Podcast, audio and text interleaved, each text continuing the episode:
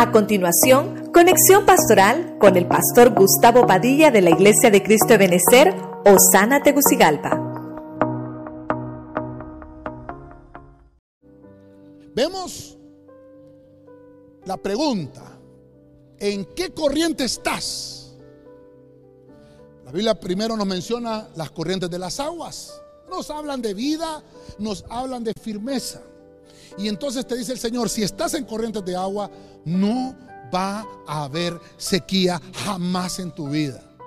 Si nunca te separas de las corrientes de las aguas, nunca vas a estar en sequía. Luego vemos entonces que hay otra corriente que se llama la justicia. La corriente de la justicia. Nos habla de la honradez según lo que dice el profeta Amós. Nos habla de respetar la verdad. Aquel cristiano que respeta la verdad se convierte en una corriente de justicia. Se convierte en un justo. No solamente hace obras justas, sino que respeta la verdad. Es uno, hermano, que su honradez va en crecimiento. La honradez que crece, dice Amós. Vimos la tercer corriente. Dice David, que él estaba con sus enemigos y no podía vencerlo. Pero clamó al Señor David y dice que el Señor vino como una corriente impetuosa y los derrotó a todos. Eso está en 2 Samuel 5:20. La corriente del ímpetu la tiene Dios. Eso nos habla de energía, nos habla de fuerza.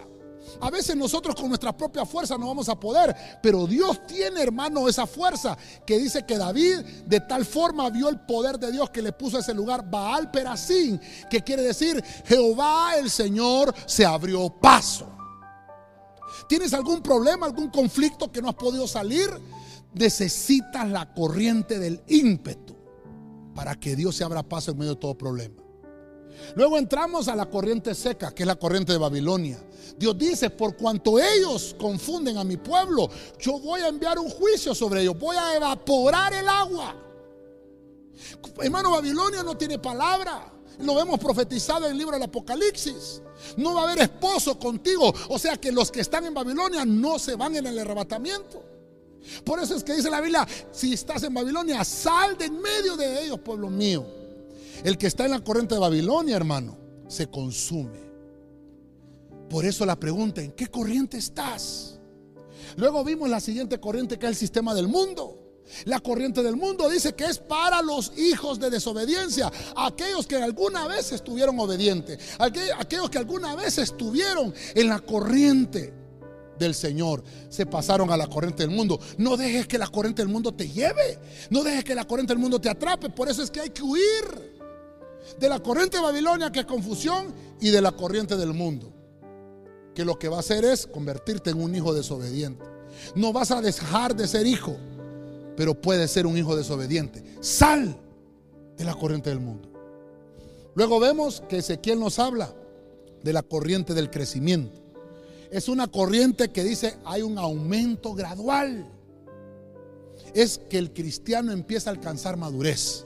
Mire usted qué interesante. Porque quiere decir que es como aquellas piedras que están en los ríos. El río tiene una corriente. Entonces, las piedras que están fuera a la orilla del río no están limpias, están llenas de polvo, si llueve les cae el lodo, pero las piedras que están adentro del río, en la corriente, están limpias. Están limpias. Y de eso te habla este crecimiento gradual. Porque la piedra que está en esa corriente, hermano, está pasando la corriente en todo momento, en todo momento, y se está limpiando todos los días, y se está limpiando todos los días. Es aquel cristiano que día a día va creciendo gradualmente. No peleando un título humano o peleando un título, hermano, terrenal. Es aquel que crece espiritualmente, aquel que se desarrolla espiritualmente por el agua de la palabra. Y terminamos con el número 7. Esta es una corriente muy hermosa, la corriente del Líbano. Dice que la corriente del Líbano desciende del monte, el monte Líbano, que la mayor parte del año ese, ese monte permanece blanco debido a la nieve. Y ahí hay una vertiente de agua que produce corrientes de limpieza. Y el, el monte Líbano nos habla de buscar la limpieza. nos habla, hermano, de una frescura que nos rodea, que estamos inundados de frescura. Vuelvo a preguntarte, de estas siete corrientes que hemos hablado hoy, ¿en qué corriente estás? Si estás en la corriente de aguas, puedes pasar todavía a la corriente de la justicia, a respetar la verdad, a que el, río del Señor se convierta en un impetuoso para poder vencer a tus enemigos y luego pases a la fuente y la corriente del crecimiento para que estés limpio como la corriente del Líbano. Pero no quiero que estés en la corriente de Babilonia ni en la corriente del mundo. Esas dos corrientes te van a destruir. ¿En qué corriente estás?